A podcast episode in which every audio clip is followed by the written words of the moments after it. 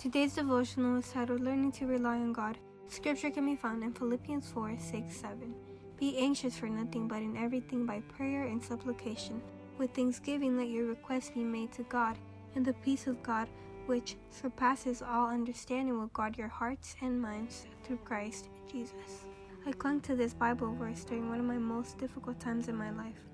It says that we should not worry about things, but pray to God, and He will guide and protect us.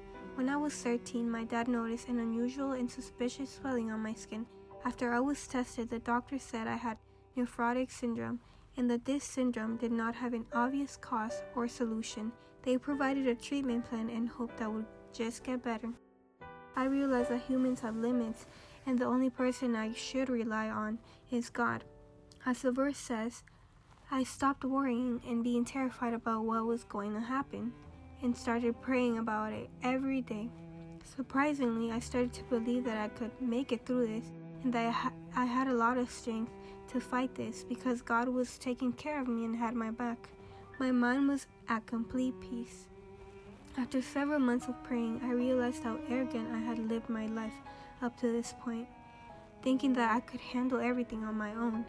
I thank God for allowing me to get away from everything and talk to Him and I praise Him for loving me so much. Let's pray. Dear God, you are the miracle worker.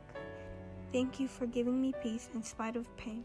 In the name of Jesus, amen. Have a blessed day.